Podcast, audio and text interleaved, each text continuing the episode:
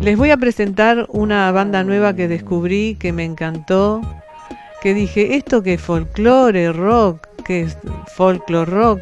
Bueno, no sé, me encantó la fuerza, la fuerza que tiene y dije, ¿qué es? Y me fui directamente a buscarla, a googlearla, y a youtubearla. Y me di cuenta que se llaman Gauchos of the Pampa, con ustedes.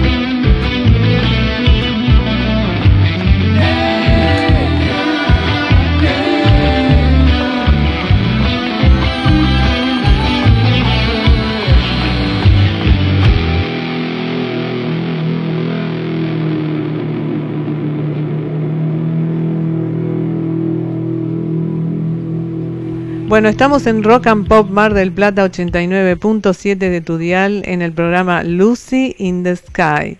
Bueno, como les estaba contando, ¿qué le habrá parecido a todos ustedes esta banda increíble que descubrí, los Gauchos of the Pampa? Estoy con uno de sus integrantes, yo diría integrante y mentor, me parece. Juan Gijena Ábalos, portador de apellido, querido. ¿eh? ¿Cómo estás? Qué grande, Lucía, ¿cómo andas? ¿Bien? Bien, qué apellidito que, que tenés. Sí, por suerte nunca lo sufrí, gracias a Dios, pero cuando lo, dimensionas un poquito... tiene, tiene un peso importante. Bueno, Juan es nieto de Machingo Ábalos, eh, que por supuesto es uno de los integrantes de los Ábalos. Y bueno, me gustaría que nos cuentes eh, cómo además estás en Ciro y los Persas, ¿no? Exactamente, sí, yo digamos eh, hace fui el primero que entró a Ciro, ah. eh, hace 11 años más o menos ya. ¿Cuánto? Vamos por, cumplir eso. Y en paralelo a eso, cuando empezamos a, con el proyecto de, los persas, que se armó la banda y ensayos y salía a tocar, eh, surge esta, esta, idea de, de, meterme y profundizar en el repertorio de los ábalos. Claro, vos en algunas entrevistas por allí anduviste diciendo que eh, sentías que el trabajo impresionante de tus tíos, que eran cinco hermanos, los Ábalos, eh, necesitaba como una especie de, unificación, de dejarlo registrado. Y así surgió la idea, digamos, de hacer el disco de oro, ¿puede ser? Sí, o sea, no, no sé qué dije exactamente, pero siempre sentí que había que seguir comunicándolo. Había algo donde ellos están recontra, para mí esa es mi visión, hay gente que puede decir que estoy diciendo una pavada, pero para mí estaban en un lugar súper difundidos y en otro lugar no, como una parte de la historia de ellos que se perdió o que estaba ahí difusa. Eh, y bueno, un poco el proyecto tiene que ver con, con seguir transmitiéndolos. Perfecto, y así surgió también la peli, Ábalos, una historia de cinco hermanos.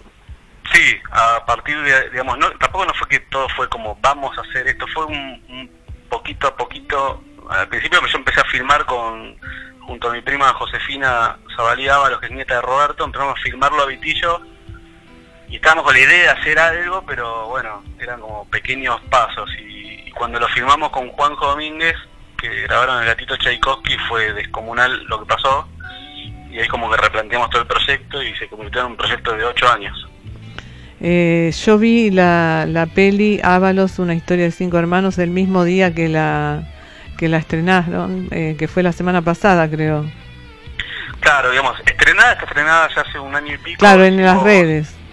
Claro, hicimos la, como con la película hicimos Festival de Mar del Plata, el Festival Internacional de, en Uruguay en Punta del Este que, ganamos a Mejor Película.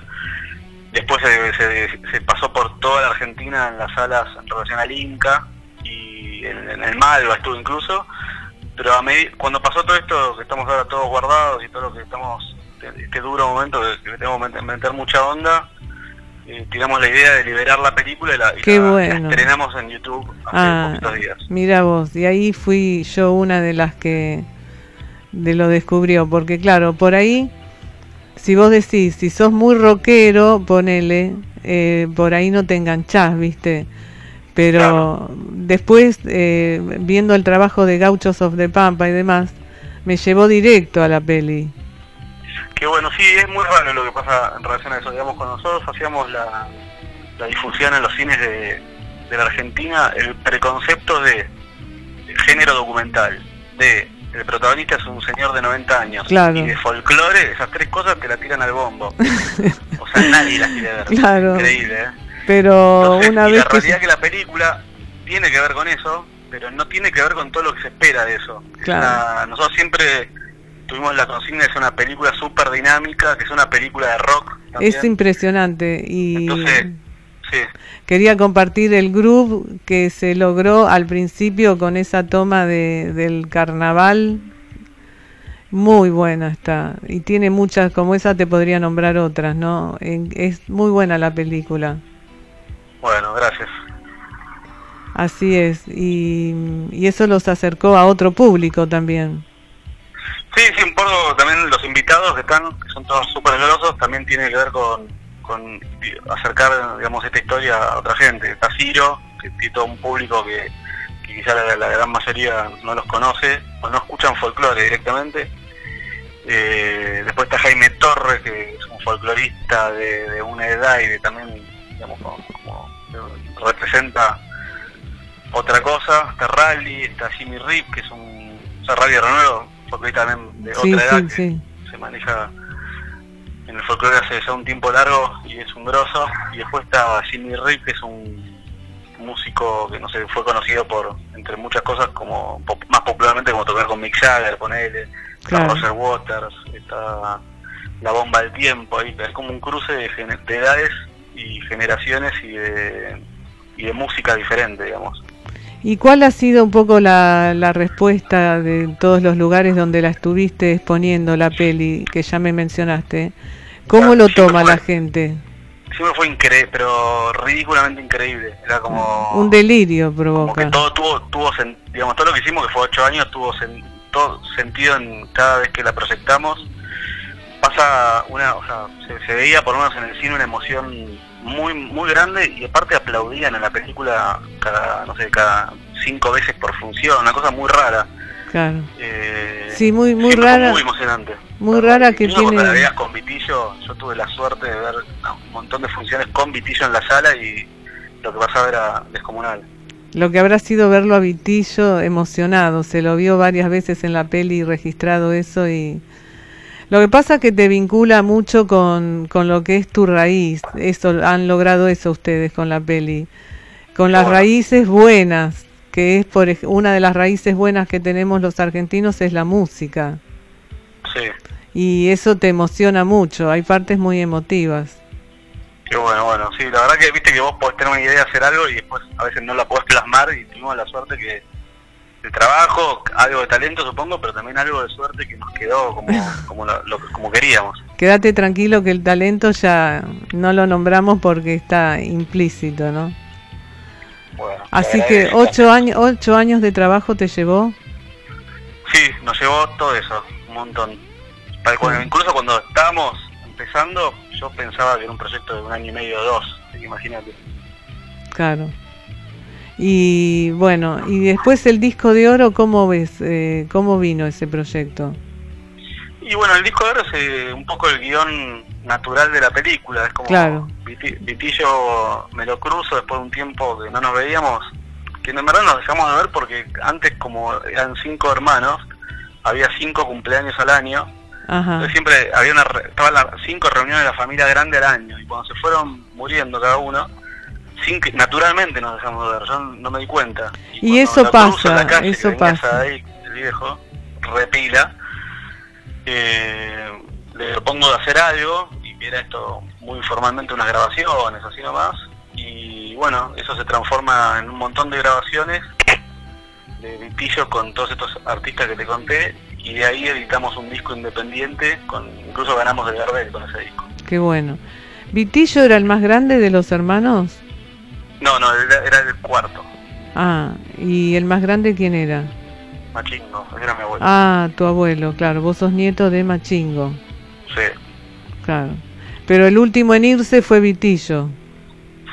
Tremendo, sí, fue el último y, lo, y estuvo, lo sobrevivió mucho tiempo. Es como que todo más o menos dentro de una, no sé, se fueron en, un tiempo cercano. Y Vitillo eh, quedó como 15, no sé, sí, 15 años solo. Y tenía que... Sin querer empezó una carrera solista porque... Claro. Y tenía que estar presente para hacer tu proyecto, Vitillo. Se quiso quedar. a mí me, cuesta ser místico, ¿eh? me, cuesta un montón, pero... hoy en día todos somos místicos, pero bueno, me, sentí eso yo cuando vi la peli, ¿viste? Porque... Yo también, también lo sentí, porque si no, no, no, hubiesen quedado registrados de la manera que nosotros lo. Claro, hay una, hay una parte, eh, bueno, yo soy observadora de algunos detalles, otros se me pasan como la mejor, pero en algunas cosas me quedo.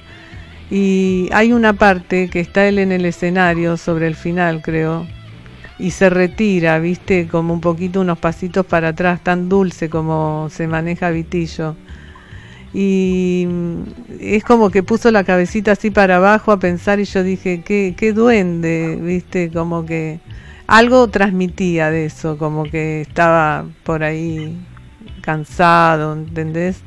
Pero re ah, bien, pero bien. Sí, sí, o sea, bueno, cada uno observa lo que observa. Claro. Muy buena tu peli. Eh, bien, así que vamos a escuchar un temita. Me gustaría que me digas cuál. Y ya puede ser juntito al fogón, que, ah, pero digamos la, versión de ellos o la versión de gauchos. No, vamos con gauchos. Bueno, ese es el tema quizás más jugado en cómo lo versionamos. Es una samba súper conocida de ellos que se llama Juntito del Fogón. Y, y acá, digamos, en Gauchos hay temas que los con Gaucho tocamos todo el repertorio de los sábados, la mayoría. Bueno, esa parte me la contás después del tema. Ok. Yo no sé qué tendrán. Vamos, después seguimos, no se vayan. Dale.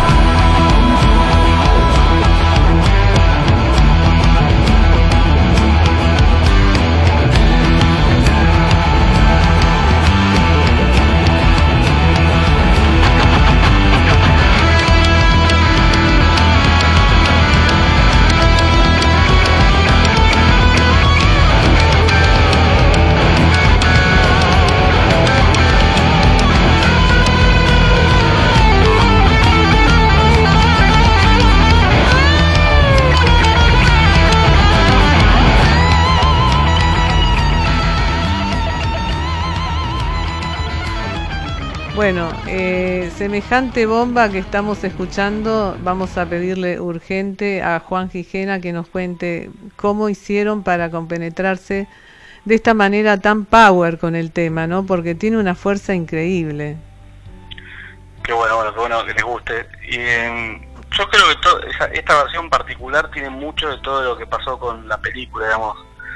O sea, Vitillo con, con los folcloristas, con los rockeros, yo todo lo, lo que venía haciendo con Ciro toqué cuatro años, una lupeaba una chacarera y me dejaba el escenario a mí solo poner en los Luna Parks. Ah, En la mitad del show se iban todos y me dejaba a mí lupeando una chacarera. a Ciro le gusta el folclore, ¿no?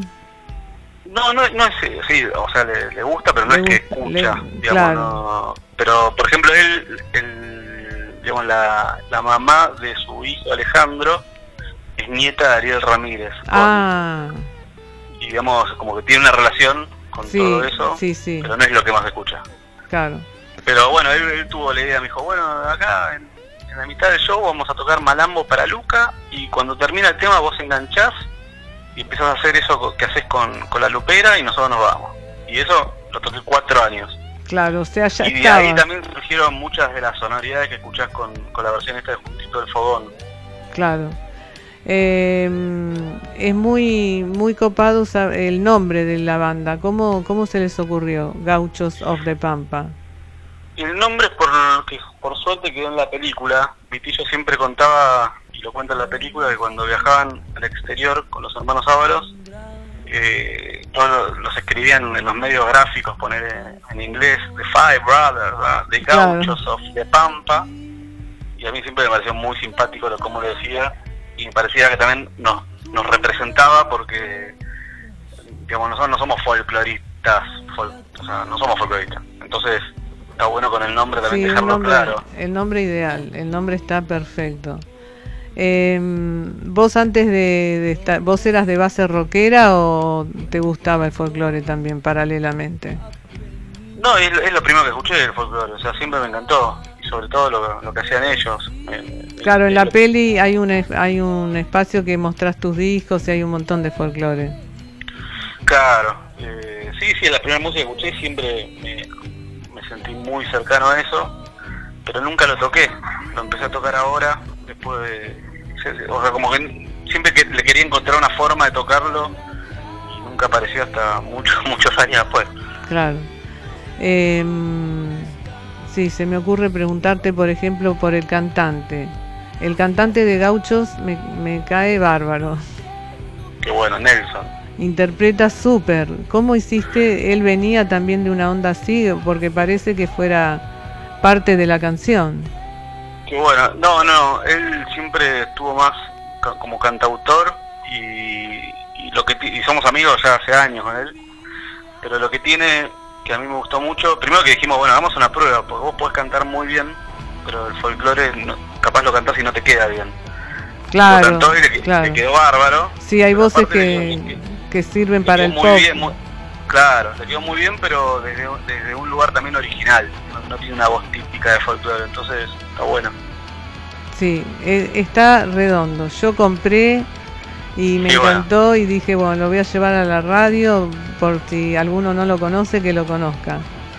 Qué grande, bueno, Y, gracias. y una buena opción para ver entonces en casa mientras estás haciendo esta cuarentena es ver buenas cosas. Y una cosa es ver Ábalos, una historia de cinco hermanos que está gratis entonces, ¿no? Sí, sí, sí, está gratis en YouTube. La buscan Ábalos una historia de cinco hermanos y está ahí. Buenísimo. Bueno, Juan Gijena Ábalos, fue más que un gusto hablar con vos. Mira, en Bueno, honor a tu, gracias. en honor a Vitillo, brindamos con una copa de, de vinito acá por vos. Qué, gra- qué grande, bueno. Ya voy a, voy a abrirme un vino entonces. Dale. Bueno, ¿querés dejarnos un tema para el final? Y podemos escuchar, eh, si quieren algo arriba, Carnavalito Quebradeño. Hacemos Buenísimo. una versión también particular, o algo más tranqui, Pachamama, que es un temón de ellos que no es tan conocido. Bien, entonces sobre el final de Lucy in the Sky aquí vamos con este tema de los gauchos of the Pampa. Muchas gracias, Juancho. Dale, un abrazo para todos, gracias por interesarse. No, no, sí es una espectacular lo tuyo. Muchas gracias a vos. Chau. Dale, saludos a todos.